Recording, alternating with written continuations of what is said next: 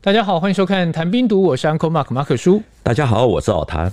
这几集因为俄罗斯跟乌克兰的战争哦，节目大都环绕这场冲突了。那其实也提过，台湾的舆论好像多数都站在乌克兰这一边。是，这让我很好奇，因为老谭其实一直有在访问一些老兵嘛，他们打过仗，那他们的角度是怎么看这一场战争呢？其实，呃，这次挺乌克兰的声音，除了年轻人之外，我发现到从东北过来的老兵。其实他们对苏联的印象也很差，因为在抗战的前夕，苏联发动八月风暴行动，出兵攻打那个时候在东北的日本关东军。可是他们的军纪太差，酗酒闹事之外啊，他们最严重的是男兵会去性侵或者调戏妇女。更夸张的是，那个时候还有苏联的女兵，他们也会性侵男人。他们驻守的地方，谁经过谁就倒霉，完全没有人敢经过。据说苏军在彻底东北回到他们的国内，除了高级军官之外，所有的士兵都必须要把衣物脱下，接受性病检查。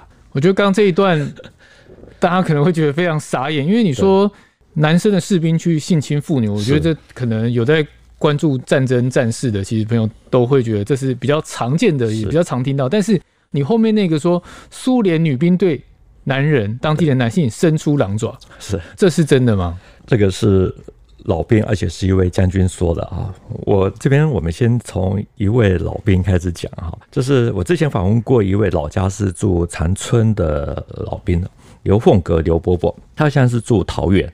他说东北很冷，他们从小就喝二锅头之类的白酒。他现在已经九十好几了，身体没有以前好，可是还是可以每天喝一点点金门高粱之类的白酒。刘伯伯说：“他那个时候是在日本扶植下的满洲国统治下，就是度过了童年。上小学以后呢，老师就教日文，不教中文。可是中国人呢，那个时候都流传一句话，就是日本话不用学，再过个三年就用不着。一九四五年八月十五日，收音机传来了日本投降，还有满洲国皇帝溥仪退位的消息。”可是他所看到的是，来到长春的不是国军，而是金华碧眼的苏联部队。他对这群外国人，他最大的印象就是军纪败坏，不时有官兵啊，就是喝得酩酊大醉，躺在那个街道上。到了傍晚呢，还会有零星的士兵公然的去抢劫行人，或者在众目睽睽之下就是性侵，连中国的女性哈都能难以幸免。所以呢，那个时候女人都不敢出门。要不然就是剃光头啊，皮肤涂黑一点啊，把自己弄得像男人一样，好免得被看出是女的。至于男人呢，也不敢戴手表啊，或者说穿皮大衣，这种比较珍贵的身上衣服才不露白，对不对？刚刚老谭提到剃光头这个，其实之前的节目好像有讲过了，是一个很逼不得已的做法。其实那个时候苏军是以战胜国的姿态啊。复制了日本过去的那一套，也用在日本女性的身上，所以他们也进出日本居民区啊去施暴，所以逼得每个城市的日本人，他们就成立了维持会，负责供应，比如说那个时候叫做花姑娘或慰安妇的，来满足苏军的要求。据说有一些日本的。慰安妇、慰安妇啊之类的啊，就因此而得宠。结果苏军反而还派兵去保护日本人居民区啊。至于中国人，反而没有这项待遇，所以不时有妇女在大街上的受辱。其实大家可能发生战争都会聚焦死伤，是对不对？其实老百姓的伤害，这反而是也许比较平常不会去注意到，也是战争真的是很残酷的一面。是就像我们之前讲的，战争与野狗一样，对。那刘伯伯讲了，他说有一天他们一家人哦在外头准备要返家，就远远看到有两名苏联士兵躲在壕沟内探头探脑。他的父亲觉得不太对劲，又怕转身逃走会激怒对方，就挨子弹，所以就把所有的钱财都交给妈妈，就先嘱咐这个妈妈先离开，然后他们父子就往前走。果然，两名士兵一见到他们啊，就立刻站前把他们的身子全部都摸了一遍，发现到一块钱都没有。恼羞成怒之下呢，就把他父亲身上的怀表就全部都扒走了。刘伯伯呢，他讲到这段事呢，都还皱眉头说：“这个很难想象哈，这个苏军的纪律哈，真的是一。”一点都没有，他们完全没什么军纪。那十八岁那一年呢，他就加入了有“天下第一军”之称的新一军。他只跟妈妈告别，从此以后呢，他就追随孙立人，有四百人来从东北来到台湾，作为练兵的种子教官。这是一个老谈访问的老兵刘伯伯嘛，对不对？对。那你问了这么多，有人也谈到这一段嘛？因为你说其实很多东北来的老兵都对苏联非常反感，应该不止一个。台湾有一位邓雪瑞哦，邓将军。他以前面一开始提到的刘凤阁、刘伯伯一样啊，也是孙立人啊，他们新义军干部教导总队学生大队的一员，也就是四百人中的一人。邓将军他不是东北人，因为他的父亲是做木材工程生意，所以他们是在十二岁那一年啊，就全家搬到了东北长春，所以他当然也会看到苏联红军。我之前访问邓伯伯的时候呢，他认为苏军的战斗力呢还好，可是让他印象最深刻的是，因为那。这个时间点呢，他是在吉林白城子这个地方，他亲眼看到苏军进城。一开始进城的是女兵，而且是一卡车一卡车的载着他们，浩浩荡荡的进来。邓将军说，这些女兵啊，虽然是女人啊，可是穷凶极恶。他还用。烧杀掳掠，相当可怕。这些你无法想象的形容词啊，这三个形容词都是他讲的。是，所以你就可以想见。那他还讲了说，苏联女兵驻防的地点啊，就在白城子的比较郊区一点。那附近有一条大街啊，一条街道。他说，只要是男的都没有人敢经过，因为一靠近就会遭殃。苏联女兵呢也会性侵男人，大家都怕的都惊若鬼神。有一个是教官，有一个是将军，是，对不对？所以老谭自己觉得可信度很高。呃，我觉得应该是相当可信。对，邓将军只有说苏联的女兵可怕到男人都不敢靠近。那他之后呢，也加入了信义军教导总队啊。我们知道苏联军队在进入东北的时候，其实中共从中取得了不少的武器啊，所以后来也逐步掌握了战场的主动权。到了一九四七年三月。孙立人将军都率军去救援德惠。战役结束的时候呢，他们这群菜鸟就搭着数十辆的卡车。他说他们是要负责战场清理。看到风雪中士兵的尸体啊，就遍布。他说那个景象十分的恐怖。的确，你说邓将军他们是一卡车一卡车，对对，等于人很多，然后去清理那些兵士，代表尸体其实是对更多的嘛，对对对。那这个东西我们等一下再聊好了。我们先回到苏联女兵上面，我觉得大家一定会很好奇，为什么？他们会有像男士兵的行为出现，这个大概比较开放吧。不过呢，邓将军讲的啊，其实有些还是可以去做一些合理的推测啊。因为我们知道，苏联在他们的卫国战争期间呢，尤其是在列宁格勒围城战啊、斯大林格勒保卫战啊这些，他们的死伤都是以百万计。为了补充兵力，所以不得不招募一些女兵入伍。据说呢，那个时候招募了大概有八十万的女兵。那这些人呢，不是只有负责医护、后勤这些比较属于非战斗性的任务，他们有些还组成了女兵突击队，变成了坦克手啊等等。因为人家毕竟是战斗民族，所以这些女汉子呢，打仗打得非常的凶猛，给德军带来很大的损失。不过呢，因为既然都已经动用到女兵啊，就可以想见苏联的男兵啊，其实是那个死伤是非常的惨重，所以战造成的整个苏联国内啊，他们的男女比例啊严重的失衡，大量的苏联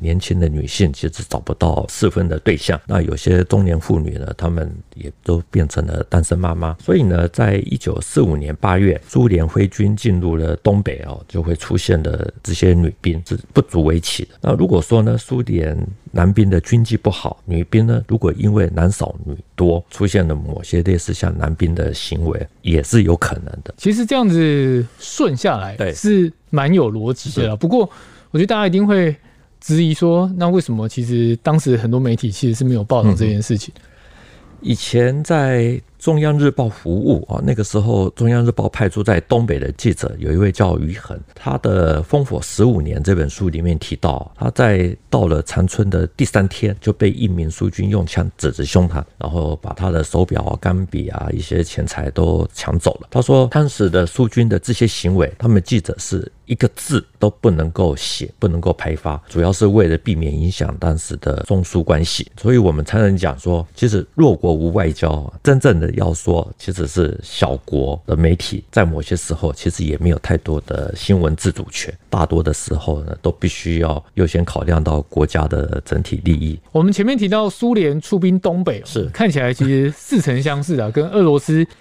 派军队到乌克兰东部去维护和平是蛮像的。那都是其实你追根究底，就是国家势力扩张的一种不同的展现。是，就像当时日本侵华也搞了满洲国，对，那。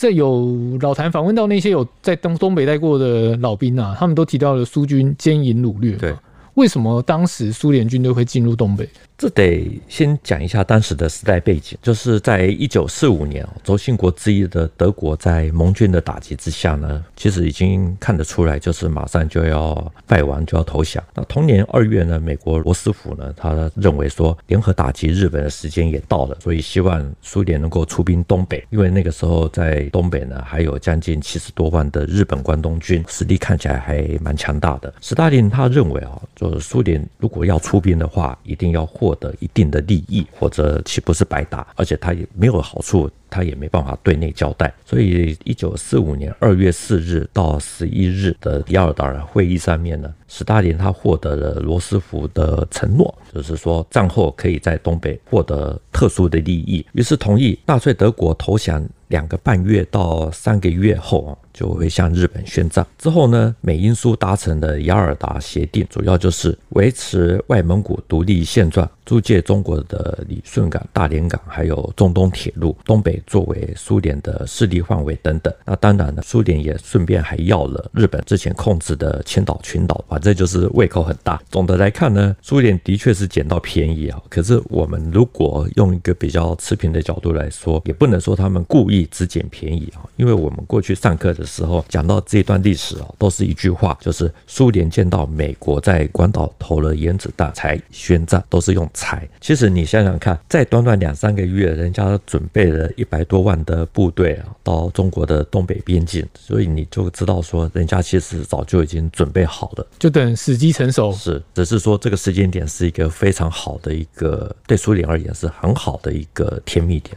联合次要的敌人去打击主要敌人嘛？是。那美国跟英国希望苏联出兵，其实也有一点是这个意思在了。尤其当时苏联出兵，对或错，我觉得你要用双方的角度来看，嗯哼，对不对？而且我觉得最对他们来说，其实反正当时的战场是在中国，对。对，赔偿的利益其实是中国的利益。苏联把战胜纳粹德国的日子，就是五月九日定为胜利日啊，举行了盛大的阅兵式啊。随后呢，他们就很快的集结兵力，因为要发动战略性的进攻，通常攻击方的兵力呢，一定要是敌军的二到三倍。所以到了七月，已经部署了一百五十七万的士兵，两万六千门的火炮，还有五千五百辆的坦克和自行火炮，外加还有三千四百架的战斗机或轰炸机。之类的。到了七月三十日呢，苏联最高统帅部成立了远东苏军司令部，华西列夫斯基元帅做总司令。这么庞大的部队呢，就分为三个大的作战集团，分别是远东第一方面军、远东第二方面军、外加尔方面军。其实刚刚老谭讲，苏联是在五月九号是胜利日那天之后就开始迅速。动员集结，对不对？差不多两个月的时间，两个半月，两个半月。然后七月三十号，他已经集结了一百五十一百五十七万。对，但那个时间点其实是在广岛原子弹投下去之前，对对对，那总之呢，就是美军是在一九四五年八月六日在日本关岛投下了原子弹。八月九日呢，苏军就发动了总攻，一百五十多万的军队就越过了中苏，还有那个时候中国跟或者我们说跟外蒙古之间的边境，从东西北三个方向对日本关东军开始发动的排山倒海般的攻势。驻守满洲国的日本关东军呢，那个时候面对苏联的进攻，就一路败退。退，日本本来就已经是要摇摇欲坠，然后又先后挨了两颗原子弹，现在连准备要运回国内做本土决战的关东军啊也不行，所以在一九四五年八月十五日，日本天皇就宣布无条件投降。那寄居在日本身上的满洲国自然也没有存在的可能，所以溥仪也马上就宣布退位。不过呢，仍然还是有关东军在一些要塞里面继续的抵抗，一直到八月三十日，牡丹江附近的。东宁要塞啊，这个是一个很有名，也被列为保护重点的一个军事遗址，才停止了战斗。这里也算是二战最后一场战役。那在这次的出兵作战里面呢，苏军总共击毙了大概关东军有八万三千多人，俘虏的五十九万，自己损失了大概是三万两千多人。那你觉得苏联那时候虽然消灭关东军八万多人？那如果苏联的红军没有进入东北，国军是有机会去接收的吗？就好像这次俄罗斯为了防止北约东扩，不准乌克兰加入，苏军那个时候对日作战，它的目的其实也就是要追求苏联在远东地区疆界的安全，要把日本干涉者从中国的东北还有北朝鲜赶出去啊。所以苏联是用最快的速度，在三个月内集结了这么多的部队啊！不要说国民政府，连关东军似乎都不知道。所以你想想看，在没有卫星的时代啊，兵贵神速，所以才能够发起致命的一击。至于国军呢，那个时候在抗战中后期，主力其实基本上都在西南还有西北等地，整个华北其实那个时候都已经被八路军控制。国民政府虽然也有准备接收东北，可是大军进不了，所以一切都会是比较难以达成。总之呢，国军见到了中共抢进的东北，控制了山海关还有哈尔滨等地，于是在美国的协助之下，在一九四五年的十月二十四日，国军的全美式装备啊，就是第十三军。搭了美国第七舰队的运输舰离开了香港，在十一月一日登陆了秦皇岛，十六日呢攻下山海关，八路军就朝东北撤退。所以国军看到中共抢进东北，他也很急的在美国的帮助下也想要进去，是那东北的局势就越来越乱了。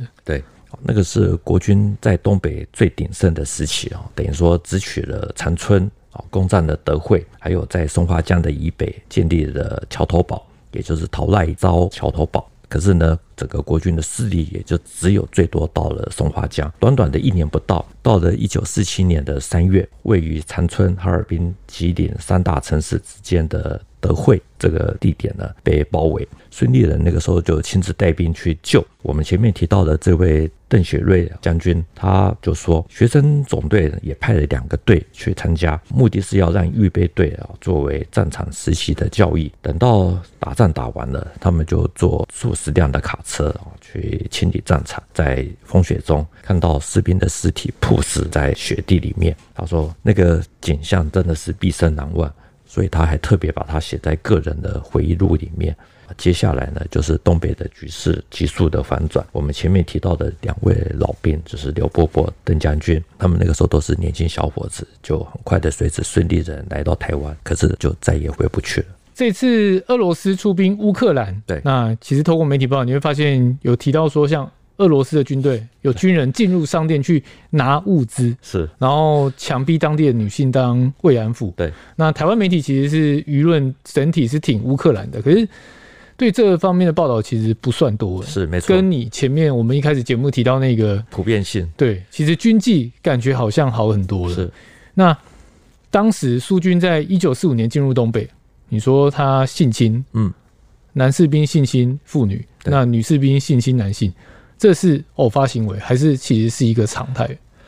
看起来啊，是应该是说初期很严重。后来有改善，可是还是普遍的存在。国军是在一九四五年十一月十六日攻下山海关，就是进入了东北。其实都还是看到了苏军军纪不好的问题。我们说一个比较极端的故事啊，就是有一位刘伯伯，他是陕西人，青年军二零七师第六二一团，他的师长呢原来是方先觉，也就是在抗战的时候死守衡阳四十七天这个师长。那后来呢？改成由罗友伦来做二零七师的师长。他们这个师呢，最初准备要反攻柳州，后来在出发前呢，日本宣布投降，所以就奉命开到东北去接收。那我们去看那个罗友伦的访问记录，他说二零七师是换上了皮衣。坐上的登陆诺曼底的登陆艇，浩浩荡荡的在秦皇岛登陆。那这位刘伯伯讲，他们进入了东北以后的第一场的武装冲突，其实不是跟林彪的部队，而是跟苏联。当然不是真正的打，是怎么打呢？他说，因为苏联的军纪非常的败坏，所以国军会有小股的部队，大家穿成便衣，然后进入了苏联控制的地区。就去打游击。他说他们的做法大概就是到了入夜以后呢，五六个人一组，就看到谁喝醉了，然后就把他五花大绑的捆绑起来。只要抓住了以后呢，就往铁轨一扔，火车经过的时候就直接把他给碾毙。这其实是一个非常极端的做法，是但是往换换一个角度想啊，就是他们是通过这种方式去教训当时的苏军。是那个时候呢。国民政府虽然是在美国的协助下进入东北，接收的兵力都不够了，所以更不可能去跟苏联起冲突。另外呢。在一九四五年八月十四日啊，也就是日本投降的前一天，中苏才签订了中苏友好同盟条约，所以更不能动手。所以这些长官呢，有些才会睁只眼闭只眼，让人下属用这个方式来教训军纪不好的苏军。那当然呢，也会有失手的时候。所以刘伯伯讲，他们那个时候如果遇到被发现了，他们就会快马加鞭，骑马撤离。那他们每个人呢，其实都配有德国盒子炮的这种手枪，就边打边跑。他说有一次，因为苏军的枪弹太密集啊，为了避免被打到，所以骑马的时候呢，这个脸贴着马脖子，这样子狂奔，所以他的脸颊都被磨破了一层皮。但我很好奇哦，他们这种被默许的是少部分打游击去惩戒苏军。那苏军的人被绑到铁轨上，被碾毙了，是少人少了，对，部队里面会不知道吗？苏军虽然有这个要求军纪啊，可是效果不大，多一人少一人。我我所听到的，好像他们的部队都没有太在意，为什么呢？因为他们当时的苏军因为战争的关系，兵力不足，所以就像这次乌克兰一样，也把监狱里的囚犯给释放出来去当兵。所以那个时候苏军的军纪不好，有一部分原因是因为也有很多囚犯的关系。所以呢，有人失踪啊，他们大概就觉得说啊，这个人本来就不是什么、嗯、品性不好，对对对，啊，这个死了就死了。还有呢，就是大概就是把他当成说，这个可能是。喝醉酒喝到暴毙，所以也没有什么太在意。有一本书呢，叫做《苏联出兵东北始末》，这本书里面啊也有提到，一九四五年九月进入到东北的冀热辽军区的八路军，看到了苏军的这种情形，也给延安发了报告，说苏军。衣衫褴褛，纪律甚坏，许多受害的老百姓呢跑来告状，说苏军怎么样怎么样。那他们就与苏联方面交涉，得到的回复是说，那些违纪的士兵都已经被枪决了，最多的时候一天可以毙掉二十个。那至于为什么会这样子呢？苏联方面的说法是说，因为这些士兵他们对法西斯非常的仇恨，他们在德国就这样子干过。而且你说。最多一天有二十个人被枪毙，对，代表他的军纪真的是坏到一个程度。是，如果说到这一点啊，解放军有一位将领卢东升啊，一定要提一下。他是湖南人，在抗战的时候呢，他被派到苏联伏龙芝军事学院去学习，所以他通晓俄语。一九四一年九月。纳粹德国向莫斯科进攻，所以那个时候林彪就率领卢东升啊，这他们这些在苏联学习的人员啊，就搭火车经过外蒙古要回到中国，因为没有护照，只好停留在外蒙古加入东北抗联。到了一九四五年八月，苏联对日宣战，所以他就随着苏军呢，真正的才回到中国，被中共中央任命为西满军区的司令。所以你可以知道说。他的这个位置其实还不低。到了十一月十六日，中共中央北满分局的书记陈云到了哈尔滨，当天就在大直街这个地方召开会议，决定要派卢东升做松江军区司令员。这场会议开到了半夜十一点半左右才结束。大家考虑到哈尔滨的治安非常的差，全部都建议陈云不要回住所。啊，因为卢东升他会俄文，所以就自告奋勇。带着陈云的一名警卫员啊，去替陈云拿行李。回来的途中呢，他坐的马车在哈尔滨大街上面就遭到了几名苏军的拦截。卢东升呢，他就跳下马车，用很熟练的俄语去询问那几名士兵是哪个部队的，叫什么名字。这些人呢，大概都没想到说，竟然有中国人会俄文，而且。这个人还亮出了苏联红军军官证件，所以就吓得躲在一旁。那等到卢东升上了马车之后，没有多久，那几个苏军士兵呢，怕之后遭到告发，说不定会遭到枪毙，所以联手掐死了卢东升还有警卫员，到了一个偏僻的地方就开枪夺命。大陆近年还出版了一本卢东升纪念文集，把这段过程还有卢东升的一些生平啊，算是收录的比较完整。很多人认为，以他的资历，如果当年没有遇害的话，在五五年受勋，没有大将，大概也有上将。其实这段就真的让人比较出乎大家意料之外了，因为他其实是真的。照刚老谭那样子讲下来的话，其实他是一个很有实力的，嗯，的解放军的将领。对，对，但因为当你也想说可能会讲俄文，应该就没关系。结果因为他会讲俄文，对，所以才遇害。是苏军在东北的军纪这么的败坏啊，所以一定会引发一些民怨。那根据中苏友好同盟条约的规定呢，就是在战争结束三个月啊，苏军就应该要撤离。那我们知道日军是在九月三日正式投降，所以就是苏联必须要在十二月三日前完成撤军。国民政府呢，一开始其实是希希望苏军赶快走，避免在那边扶植共军。等到十一月初的时候呢，国军其实是还进不了东北，所以要东北新营主任啊熊式辉跟苏联谈判，要求说，哎，拜托慢一点撤，等到国军来了以后才能走。所以期限又定为说一九四六年元月三日，就往后延。之后呢，国军又受到干扰，反正就是速度嘛，还挺慢的，所以又继续的要求苏军时间再往后延。所以他到底后来是什么时候走的？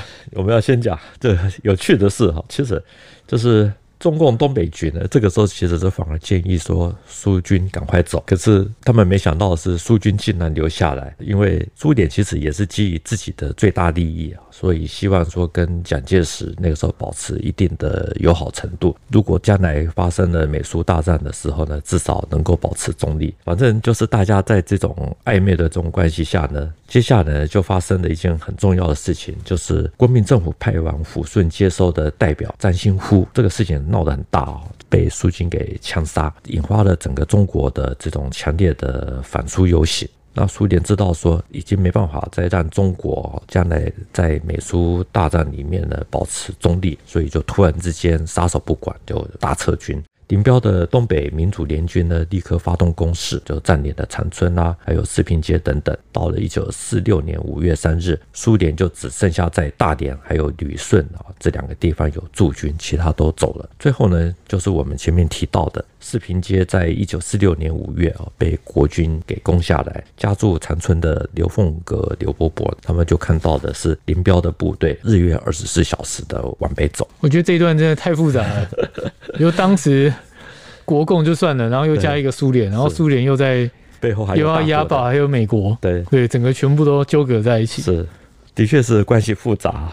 所以撤离东北的苏军呢，他们自己在回到国内的时候，据说除了高级军官之外呢，所有的士兵啊都要脱掉全部的衣物，接受性病检查啊，如果有问题就集中治疗。如果你还有其他的一些不是军队发放的物品。那也全部都没收，所以最终还是回去了嘛，对不对？但是那个中间的矛盾是真的比较让我想不到的，是就是你说苏联想要押宝那一块那一段，其实我觉得就还是一样，就是所有的国家、所有政府其实都是以自身最大的利益为出发点啊，做决策的考量。所以对岸对苏军的这一段呢，过去。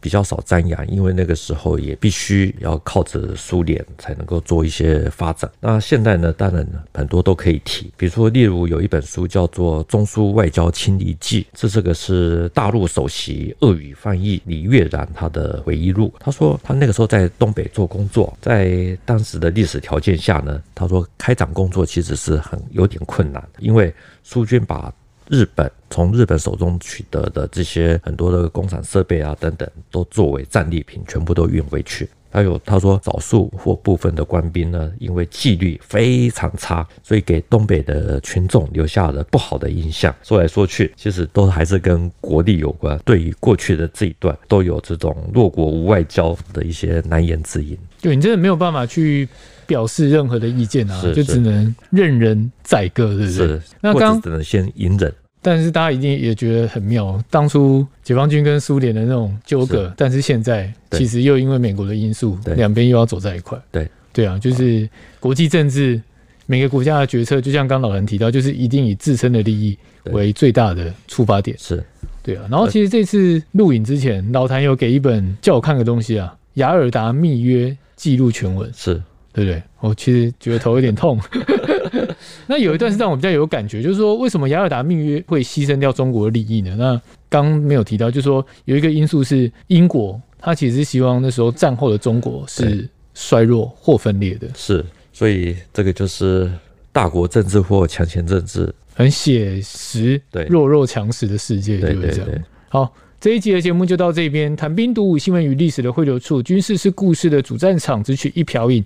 结合军事历史跟人文的节目，除了在 YouTube 上可以观看，在底下留言交流之外，也能用 Podcast 收听。欢迎听众到 Apple 的 Podcast 给我们留言以及五颗星的评价。再次谢谢老谭，谢谢大家，我们下次见，拜拜。拜拜。